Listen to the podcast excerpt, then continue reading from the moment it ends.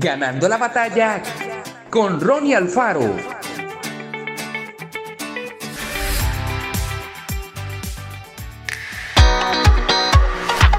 10.000 horas. Este es el tiempo que el escritor Malcolm Gladwell sugiere que lleva a adquirir habilidad en cualquier oficio. Aún para los mejores artistas y músicos de todos los tiempos, su tremendo talento innato no era suficiente para alcanzar el nivel de pericia que finalmente lograron. Tuvieron que sumergirse en su especialidad día tras día. Por más extraño que parezca, se necesita una mentalidad similar con respecto a aprender a vivir en el poder del Espíritu Santo.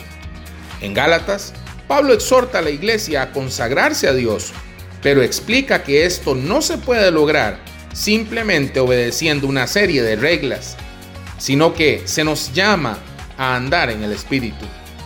La palabra griega que usa para andar significa literalmente ir de una parte a otra. Para el apóstol, andar en el Espíritu quiere decir caminar con el Espíritu cada día, no solo experimentar su poder una única vez. Andemos cada día llenos del Espíritu, rindiéndonos a su obra en nosotros, al aconsejarnos, guiarnos, consolarnos y estar con nosotros. A medida que escuchamos su voz y somos guiados por Él, de este modo nos volvemos cada vez mejores. Espíritu Santo, quiero andar contigo hoy y cada día de mi vida. Que Dios te bendiga grandemente.